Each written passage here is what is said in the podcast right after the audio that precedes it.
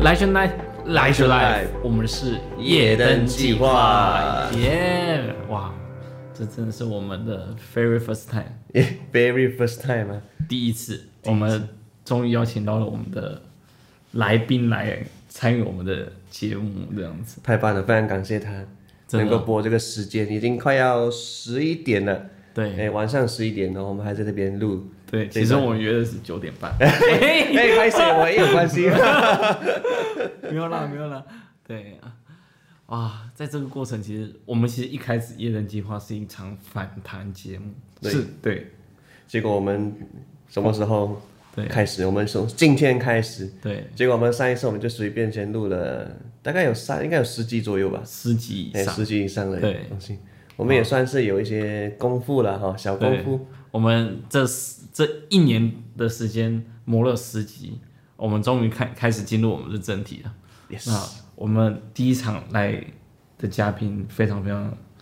重要，对，到底多重要？多重要，就是很符合我们这一次的主题节目，叫做什么？异世界职涯勇者的冒险旅程。 Yes，对，要够中了，Yeah，啊，对，那在这个过程里面，其实我们聊踏入职场，聊我们开开始斜杠的生活，哎，对，然后我们的目标都是有一朝一日我们能够成为一个给予别人机会的创业家。对，那这也是这个时代里面好像还蛮主流的一个价值。对，哇，我们邀请到了这位重量级来宾，他从高中、大学开始就已经开始踏上这条路了。哇，对，然后到现在，他最近跟一群好朋友也开始做电商的讲座， OK，对，然后我觉得是一个很棒的过程，因为我听他的电商的讲座的过程里面，我真的很被祝福到，因为他真的花了很多的时间跟精力，然后走了很多的冤枉路，那他真的很不藏私的分享给大家，然后我真的觉得。他是一个我在生命里面或生活里面看见起来是一个很很好的榜样，对，嗯，对我来说啦，嗯，就是我想要做这条路，嗯，可是可是我现在在过程当中，嗯，他算是我第一个最靠近我，能够哎被可祝以福的，接哎触到的对前的，辈哎，的有盼望，哎，可以跟他请教一下那种感觉，哎对，那这位来宾就是我们的允恒，耶，欢迎欢迎欢迎，拍一个手，耶运很，嗯哇！来，那我们让允恒打个招呼 Hello， ，Hello，哇，只是真的很开心邀请到允恒来参加我们的节目。哇，这个这一期的节目，其实我们上次跟你聊到你的创业历程，其实是一个很特殊的经验哈、哦。比较误打误撞啊。哎，真的，我们一直以为啊是需要准备准备很久，好像我需要存到干两百万，然后第一桶金我才可以试着创业看看。每个人创业都是胆战心惊的，对。但是我在听到他故事，我就觉得哇，一个奇妙是不是？对他他不是轻松，对，对，创业不是轻松的，哎对，但是他真的是个原来创业的旅程其实是这样子。对，对，那我再聊到云恒，其实是不是很小时候就开始能够有什么事情开始启发你，能够往这条路上走？因为你好像不是出生在一个商人的世家，家里都是做公务员的，但是每年过年了，妈妈都会拿去杂货店买那个庞腾啊，买抽抽乐，然后找我去给亲戚大家抽奖啊，可能抽一次一块钱，然后就可以给一百个人抽，那可能一个可以给一百五十个人抽，嗯，但是我抽是买这个产品只要一百块。那我这样就会赚五十块，这个抽完之后我就赚五十块，嗯、就是这样子的一个小小游戏。哇，就是从这个东西开始培养起你，好像对做生意这件事情觉得是有趣的，是觉有得一好玩个嗯与人的互动，对，又能够大家一起开心，然后对又可以又可以有一一笔小小的零用钱，对，对，哇，然后别人也可以抽到他们想要喜欢的东嗯西，也会觉得很快乐。一个三赢的局面，杂货店赚钱，然后我也赚钱，然后消费者他们也对拿到他们想要的产品，对然后中间然我们三方又都有互动。哎、这个是应该你当时应该没想那么多，没有，现那时在候就是爽开心这样子。今天要录这个 podcast 才印想出来的。观众们，你听到了没有？观众们，对成功人的故事啊，对，就是需要包装从啊他从他小时候的一些阿里不达的故事，哎就是也可以把它讲这哎个，好像这个就是我创业的历 程。 我那我那个转过回头看，哎，原来是这么一原来回事喜安呢？啊！那哎样呀，啊，我小时候都没有这样子的呢。对啊，我小时时候我就是去抽那个那个抽抽乐的那个，没错，我还对跑去那个我们学校，我们别间学校的后面，啊在山上那边，然后有一个干妈店，然后我还去买那个那个游戏王卡那种之类的。啊，对，我还是这样子的呢，我不是卖东西，我是去买东西。是，啊，哎，偷五十块，偷偷买偷电偷脑五十块，哦买偷哎50块买游戏王然偷后妈妈的五十对，块，哦他妈五十块，嘿，然后然后 拿就是马币，嘿，去买那对个卡片这样， 嘿对啊，这个马币听起来就很奇怪。 哎五百块台币啦，哦啊，差不多500块哎哇那也不哎小当时候的哎，蛮大的，对，哇啊，所以永恒就是从这样的过程里面开始了嘛。那还有没有在这个成长历程里面，还有什么样的经历是，哎、真正开始觉得，嗯，从好玩到慢慢觉得这个东西是可以锻炼你的勇气，这样子。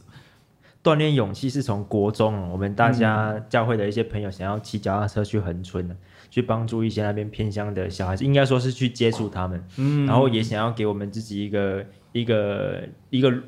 回忆跟路程。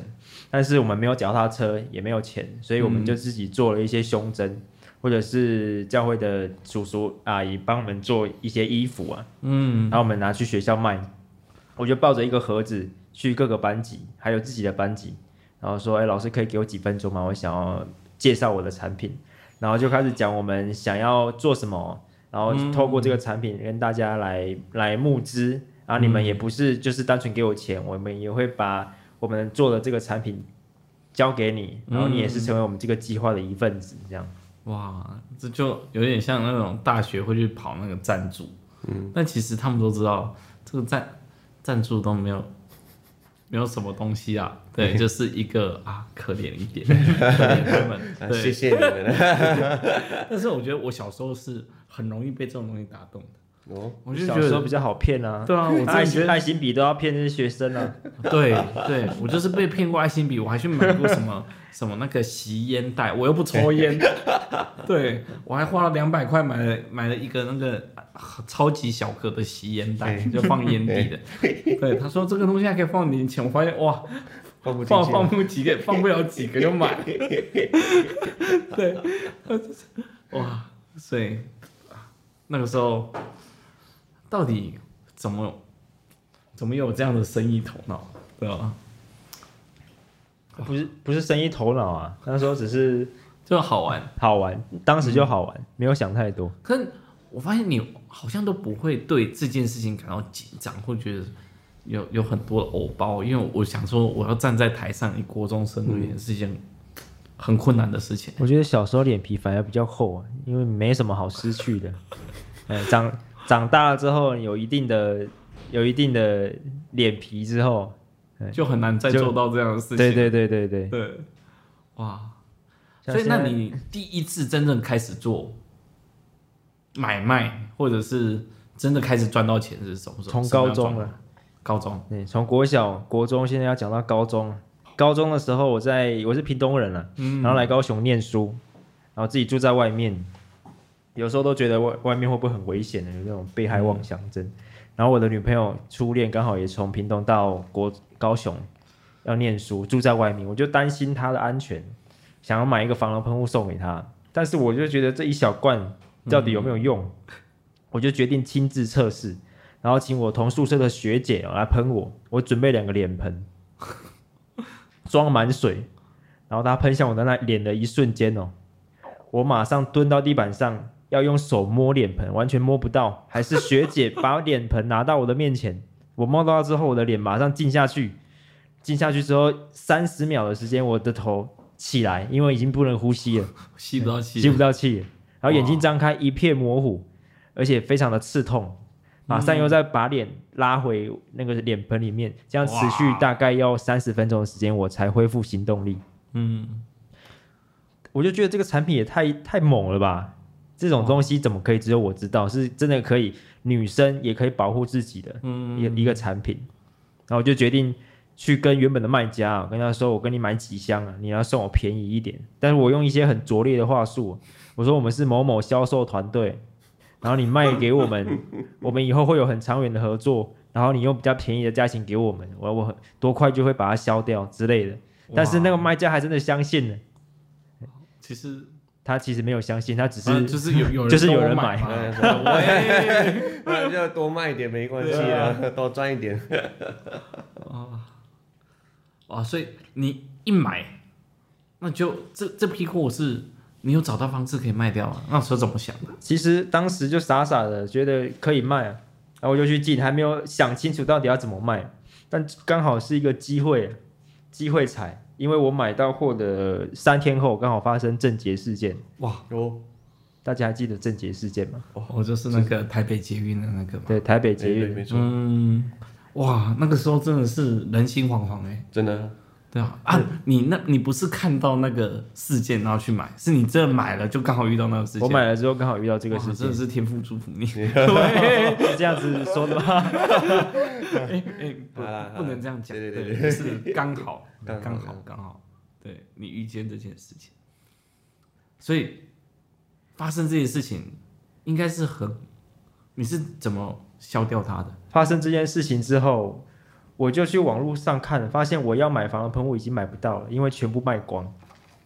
对，那时候你去看是因为你还想再进货，是不是？我想看大家卖多少钱，哦对做一个参考试掉一 下。是掉哎结果居然买不到了。然后我就当时在刚好念公民经济学，嗯，供不应求的时候价钱就要提高，我就翻了三四倍在网络上卖。哦然后我一开始是投了我高中三年存的微薄一万块的零用钱，嗯投进去之后进货，然后我卖完之后，账户的钱已经到八万块钱，我就吓一跳。哇，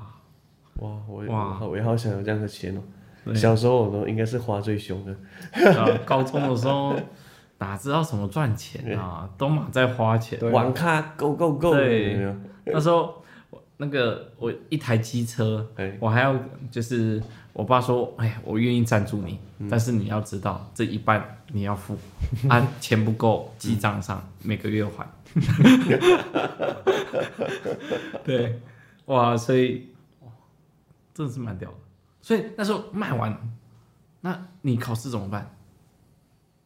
考试怎么办啊？哦，考试就继续考，边考边卖这样。当时我原本是第一场考试考失败了，嗯，所以我才想说要放到网络上卖，啊因为我原本是打算在街头访问买卖的。哦，访问买卖，对对对对，像卖爱心笔这个样子。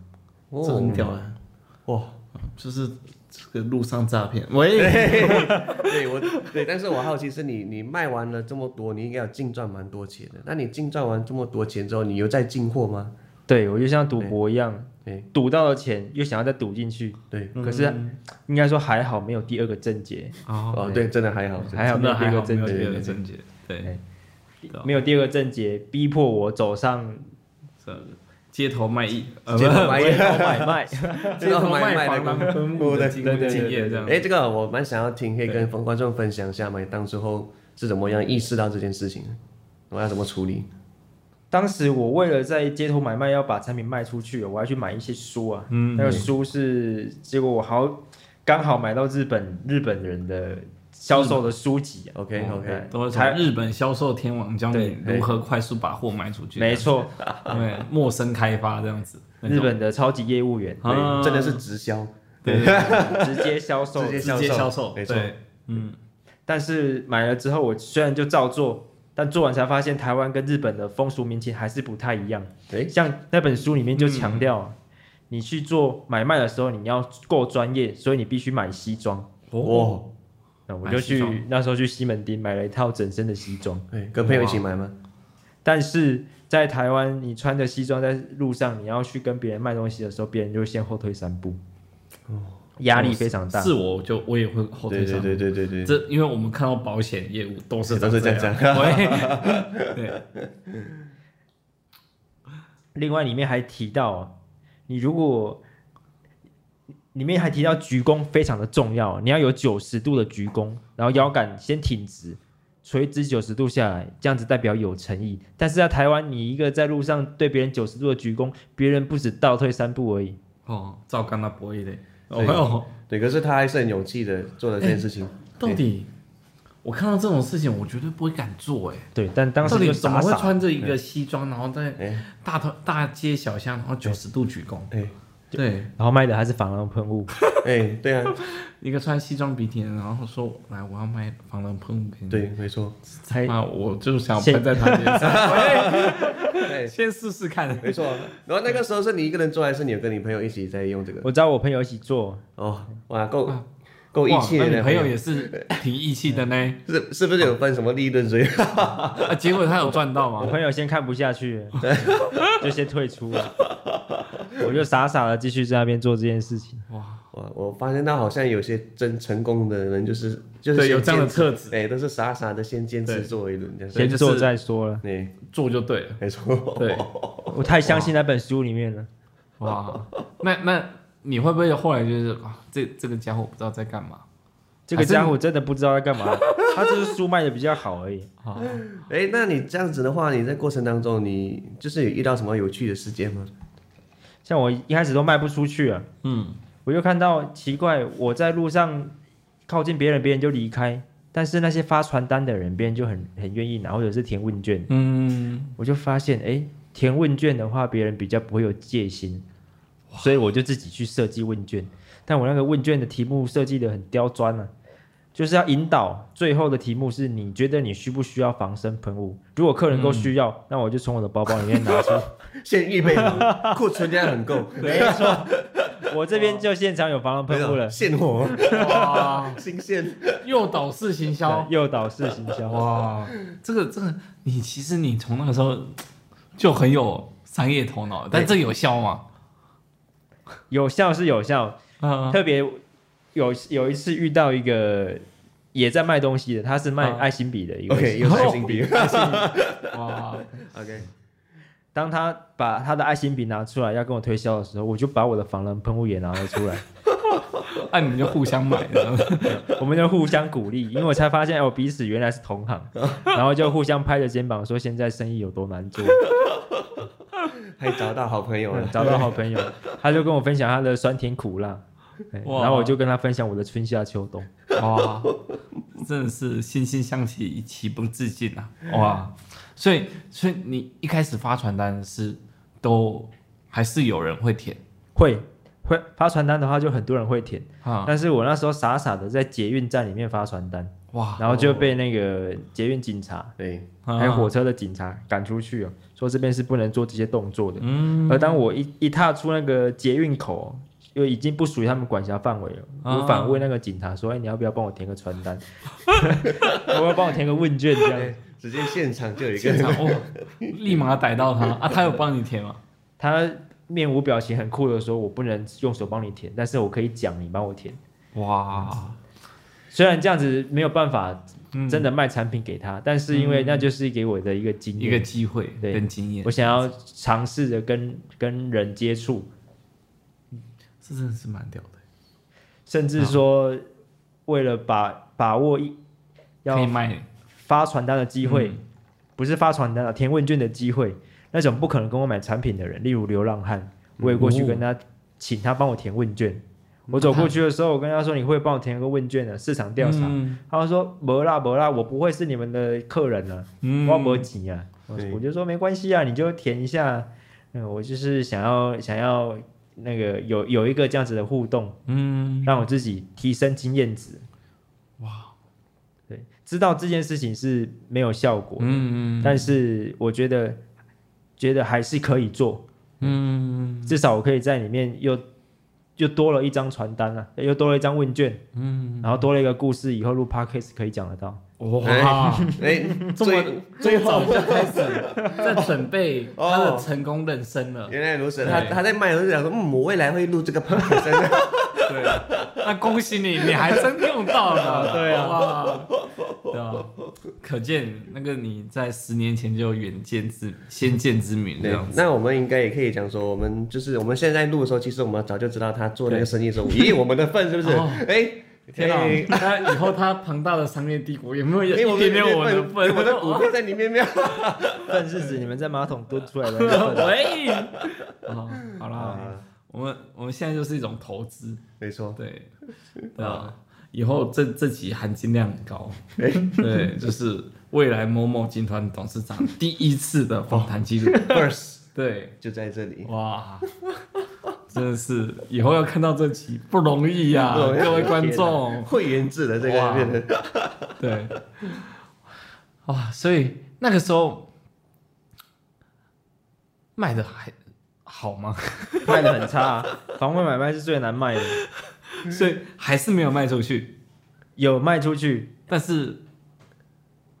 但是很辛苦但是吃不饱啊，我买个哦便当都有困难了、哇，倒不如去去打工这样子。所以你就后来还是嗯，后来那时候考上大学了嘛？考上大学之后，大一我就决定先好好玩了，哦，嗯先好好玩，那个防弹喷雾就先不理他，对我这就样不理他了。对但到大二的时候，我发现不行，那些防狼喷雾快过期，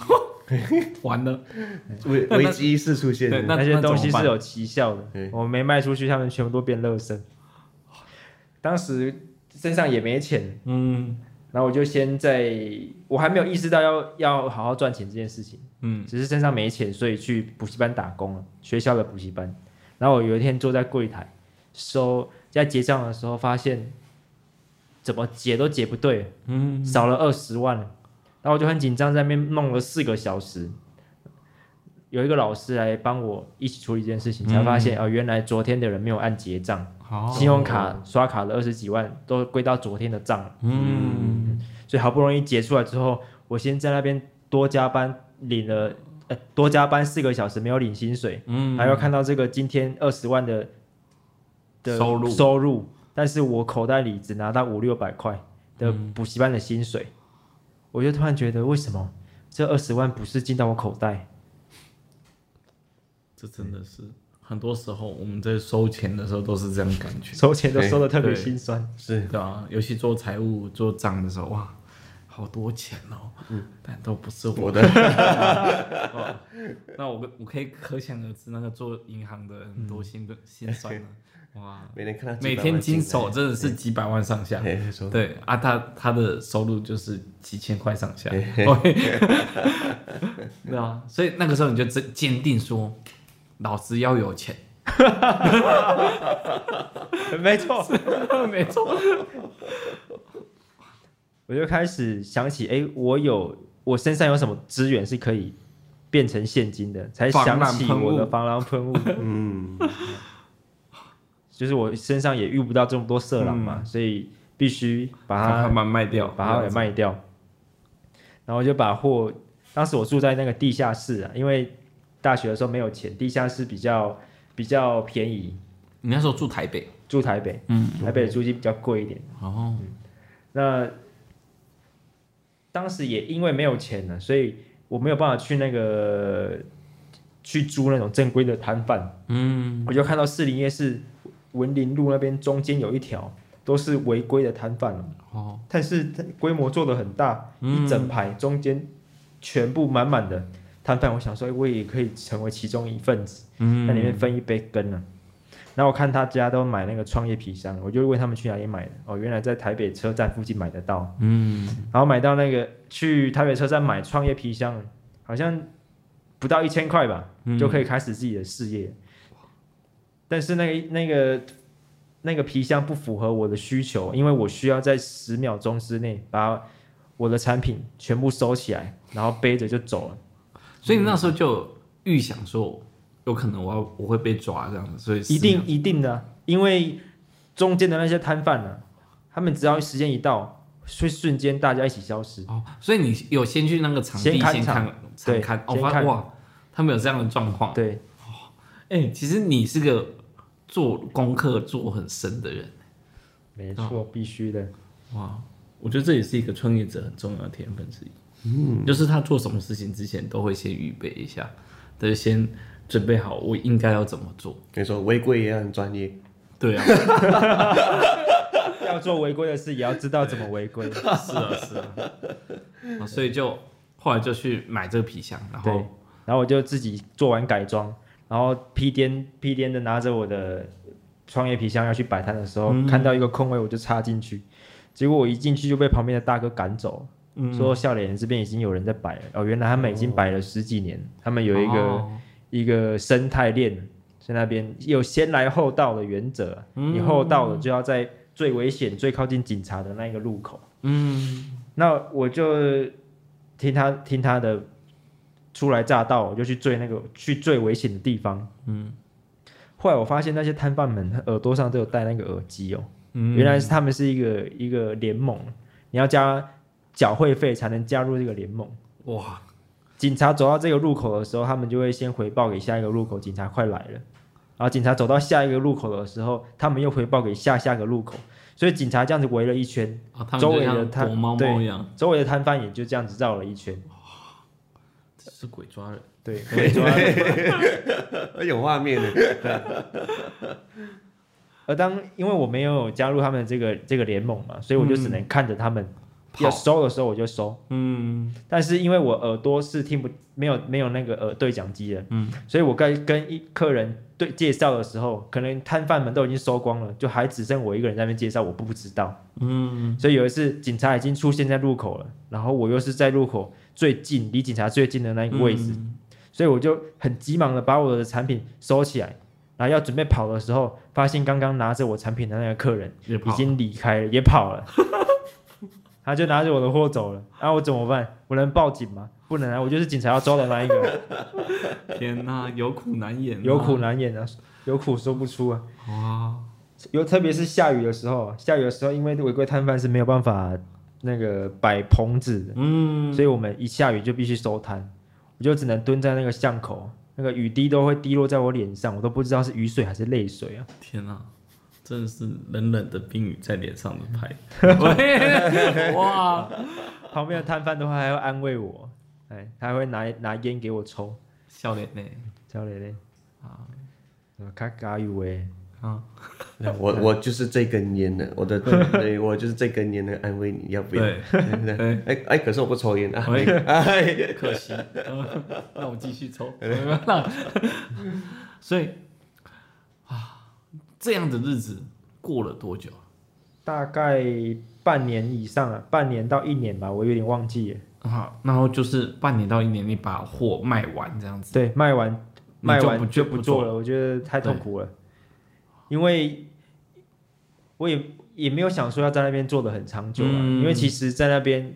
夜市的摊贩生态已经是逐渐走下坡。嗯我在那边跟一些那边的摊贩聊天，有一个卖帽子的阿姨哦，嗯她跟我说，二十年前哦，她在那边卖一天可以卖八百顶帽子，嗯，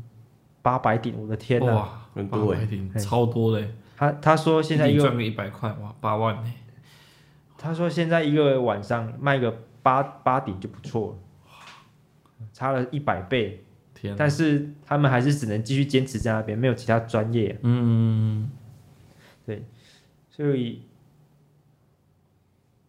哦，对了，我们那个摊贩他们在躲躲警察的时候，会一起躲到一个某一个巷弄里面，嗯，然后我有一次跟着他们要一起躲进去，我就被拦在外面，他说我们不认识你，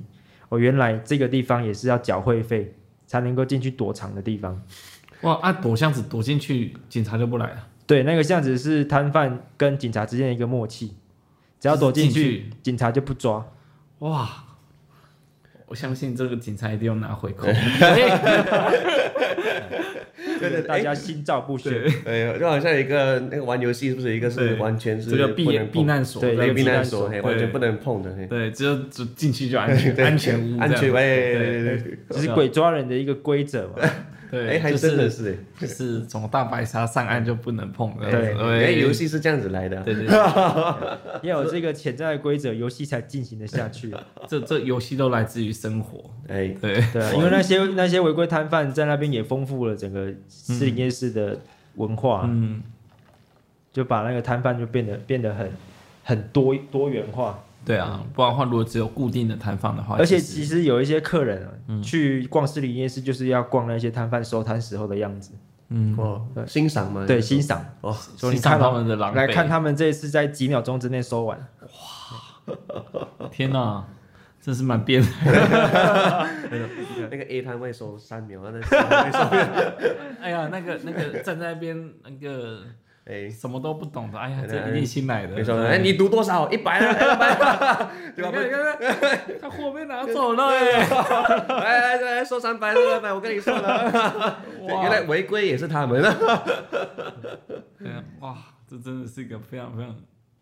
艰辛的过程。啊，但当时因为也没有钱，所以就没有打算加入他们的那个会员里面、嗯啊，因为也没有要做长久，对啊，那时候就是想要把货卖完而对，已。就想要把货卖完。啊，卖完之后，你还有做什么样的尝试吗？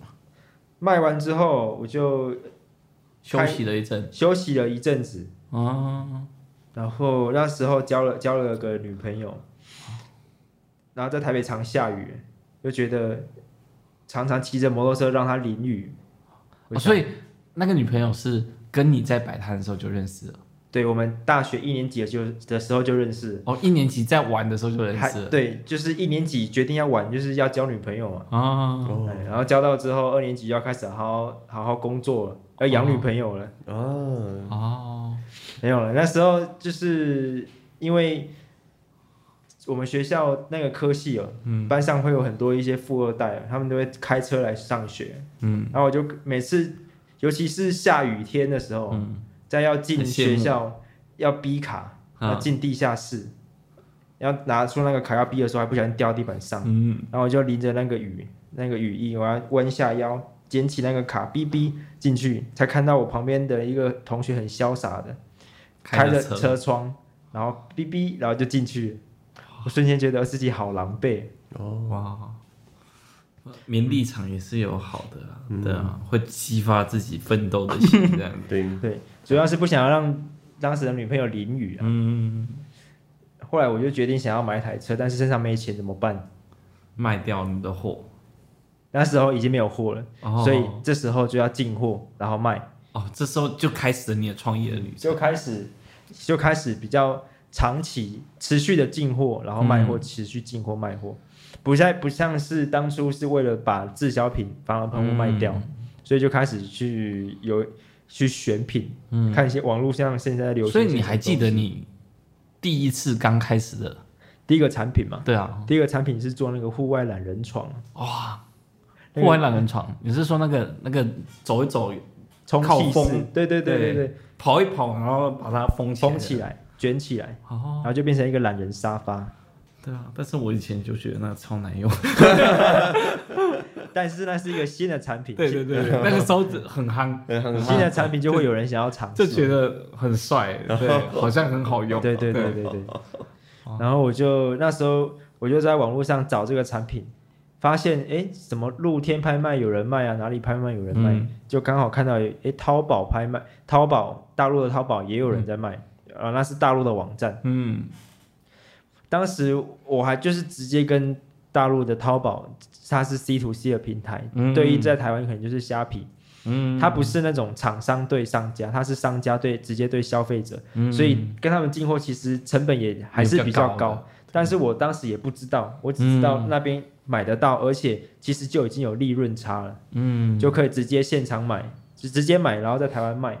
这样就可以赚得到钱。嗯，我就先第一次叫了二十个吧，二十个，我连集运的概念都不知道。当时我地址填台湾，我想说他应该早就该送来了，结果没有。大陆买东西，你必须先到集运，到集运才会节省运费。嗯，到集运之后，他送到集运仓，我必须再下单一次，从集运运到台湾来。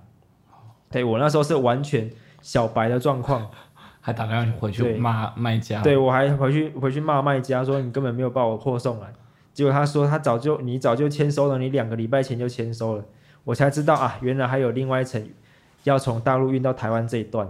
了解。嗯，就是在完全什么都不懂的情况下，就先去尝试。哎，你真的也是蛮勇敢。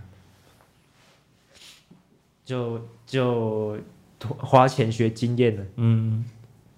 所以后来就是现在学校的二手市集卖，哦，二手对市集，，二手市集，但是我啊卖卖全新新品的产品，哇，因为大家就是想去那边买东西的，嗯，那就是个市场，嗯，对，对啊，就像你去什么什么中古车、二手车自售，它已经标注这是自售，你要自己卖的人才可以嗯在这边卖，但是还是有一堆车商在上面的，啊因为去那边的人就是想买车的，所以你 PO 还是会有广告效益。了解，那也有很多就开始有学校的一些客人，嗯，来跟我买，嗯但是久了都都是在学校面交啊，然后学校洗完一轮之后，发现哎不对，该买的会买的人都买完了，那我接下来要去哪里买？嗯，就开始创了粉丝专业。都还是用很阳春的方式哦，客人想要想要买就在下面加一，然后我就会私讯他说，请留下你的电话姓名，然后你必须先汇款，然后我才哇寄给你。嗯那时候不会还有划拨单吧？没有啊，没有，我汇款汇款没有在划拨单那个时 代了。对，然后但是整个就是非常的没效率，而且考验客人对我们的信任度。嗯，然后所以我才创创了粉粉丝专业，后来开始建立了，才开始用 Google 表单，然后哦但是 Google 表单还是必须让客人先汇款。嗯，才去找了一些简易的收单系统，所以 最就后慢慢走上，对，慢慢走上轨道，最后才建立那个官方网站。所以大概从第一次开始做到真建立官方网站，大概花了多久？大概花半年的时间吧，半年的时间，就是也就是这半年一直试，一直是试新的方法。哇，这真的有时候这个过程磨练出来的经验真的是很很厉害的，不是一开始就想到要怎么做了，是开始私讯买、买卖，哎，发现没有效率，然后就用 Google 表单，可是后来才发现有些人不愿意先汇款，嗯，然后才开始去找货到付款的方式，嗯，都是先遇先做了，然后遇到问题，然后去解解决问题，最后才到建立官方网站。那到粉丝专业的时候，我在想要怎么去去拓展可以让更多人看得到。就开始用一些直播抽奖的方式，哇，就客人在底下这篇贴文分享，嗯那他就有抽奖的资格。嗯，他要标注可能几个朋友，然后分享，那他就可以大概抽。是几年前啊？那大概是八年前了，八年前就开始做直播，嘿嘿，然后直播抽做奖做 抽奖，哇！现在这个东西，我觉得很屌哎、对蛮蛮强的，蛮强的。而哎且直播是近近两三年才开始正式进行的，他在八年前就先进了，对啊，但是没有继续做直播啊， 哎，没有那个 quick call。真的要有，我觉对得阿华就蛮适然后合哦是这啊样子 吗？哎对，几把妹，我炸妹，给你杀炸，带回家。当 OK，当时的直播主要不是在卖东西啊，哦是要我要开奖的时候直播开奖，嗯然后直播要让开嗯别人知道我是真的真的开奖，并不是胡乱的。而且在当中就跟客人有一些互动，哦我会设计一些小游戏。 OK OK，嗯哇，建立互动，哇没错这件事情留住客人啊，这些我还在直播上面弹吉他给大家听，自弹自唱。而且你们猜猜我在哪里弹？我在哈根达斯冰淇淋店里面弹吉他，店员都在看我，为什么你在可以在人家店里面弹吉他？那店员也没管我啊。 就因为这样子，别忘记我从小时候就很厚脸皮 啊、哇，我真的觉得很屌哎、为什么会选哈根达斯哦？是因为我家里有那个网络不好，啊？地下室没网没什么网络啊。啊，去哈根达斯，去挖个哈根达斯，有那个灯光美，气氛佳，背后是那种落地式的玻璃，哦在那个大直的美丽华的哈根达斯里面，天啊！我会还会选那个星巴克之类，原来还是选哈根达斯。可能星巴克没办法那么吵吧。哦，星巴克里面的音乐就放比较大哈根声。达斯，哦，也是这样子，哇，还有试对啊有试掉过，对，我还有去各 各个不同的店呢，有些灯光太昏暗了，那我整个看起来就会很想睡觉。哇，连这个都要做试掉，你看，这就是老板的心态这，是老板，对，就是他就是很认真在想，我到底把这怎么把这东西做得做的更很好，好，对，没错，没错对，然后把这种这东西能够卖得好，没错，对啊，所以那个时候就有赚到钱，有有有，这时候就是持续的有赚钱，然后嗯，最后我开始尝试自己下广告，嗯，下广告发现那时候刚好还是在 FB 的广告红利，嗯，一一投钱发现哎、钱真的会回来，一投钱真的有订单，你们就开始越投越多，然后规模越做越大，然后那个口袋越来越厚，嗯，那时候我就开始突然有有点目中无人，所以开始那时候达成你想买车对载女朋友的愿望，那时候车子先买了，然后我还从地下室搬到那种有电梯、有有厨房的那种小公寓，哇，好羡慕哦！对真的是就买自己买的车，然后在那个自己租的房子里面，那个房子里面还可以租停车位。哇，那时候才二十三岁吧，差不多嗯那时候更二十更二十岁二更十岁而已更年轻哦，更年轻二。十几吧，二二十20二岁一，二十二一，差不多二十岁，二十岁。哦，对，大三，哇，啊哇，真的是搏一搏，单车变摩 托、欸，哇，这还还真给你搏起来，对，这不小心勃起 来。哦 啊，不是吗？勃起来啊！搏起来啊，啊！对，哎勃起来，勃起来。你啊们你们是不是听错了？哎，我可能听错，没听错事没事，，对，哇，所以就真的过上你觉得梦寐以求的人生，对，在当时的我就是已经是没有办法，就已经觉得很不错了。好，你就觉得这我些甚至还想要觉得可以休学，啊，休学然后专心专心做专心事业创业这对对对对对。但是就是持续了半年左右，嗯我突然在我我的公寓里面收到一封管理员帮我收下来的信封，嗯上面写着“国税局”三个字，哎呦，国税局有点紧张 了。然后拆开来发现是请我去喝咖啡的，哦，对，国税局的咖啡不太好喝应。该价格不菲 哦，国税局的咖啡比那个 espresso 还要苦，比 espresso 还要苦苦，比麝香猫咖啡还要贵。没我也真的比麝香猫咖啡还要苦，哦太苦了！呃那杯是咖啡要加三十三万，对，哎呦，哇哇，那一杯咖啡三十三万，三十三万的咖我啡，当时我还在大学二年级、二年级、对三年级的时候，大二就缴三十三万的罚单，没错，就是大学四年的学费一次缴完了，人家三十三万那是学贷，对他是国税局的罚单。好像完成了休学的愿望，没有？可以马上休 学，被迫休学。然后国税局那时候坐下来，他就跟我说：“给你两条路，第一，缴完罚单，开公司。哎啊，不是，他给我两条路，哎，他给我两条路，嗯，开公司缴罚单，要么收店缴罚单。不管怎么样，你就是要缴罚单。对，这三十三万是免不了。嗯对， 啊，他是怎么调查你的啊他会从物流啊？收钱，因为有汇款记录，哦在网络卖东西，你那个税是逃不掉的，因为你嗯会有金流的记录啊，嗯你不是现场现金交易啊。了解，所以这些东西都，他只要有金流交易，你在银行上面金流交易，他就会查。对他从那个货运公司那边调，说哎、你说你们你们这一次给我单月有超过二十万的资料，全部给我，给国税局，嗯然后国税局会去调。他可能早就知道我了，但是他先养我养一阵子，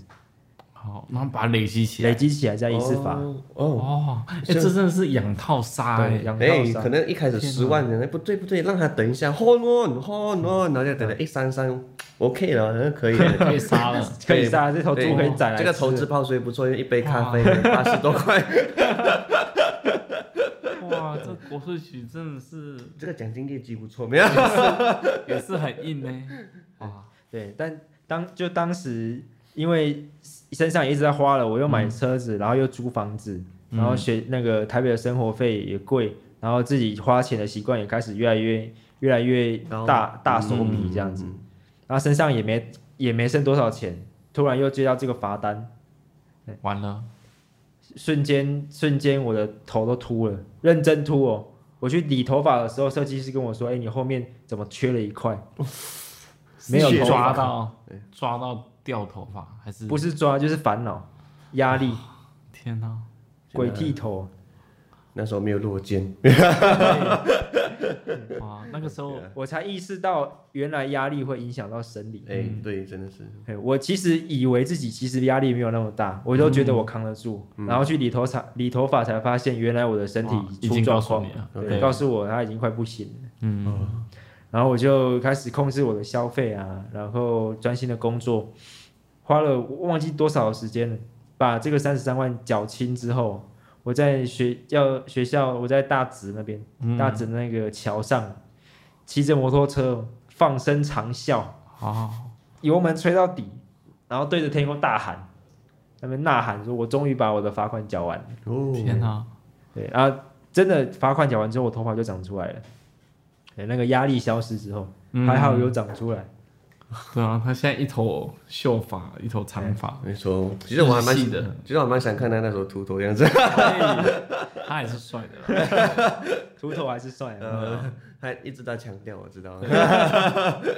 哦，那时候女朋友也都一直一路陪着你这样对，没错没错，那就算头发掉光还是继续陪的，对吧？陪陪你走过 卖卖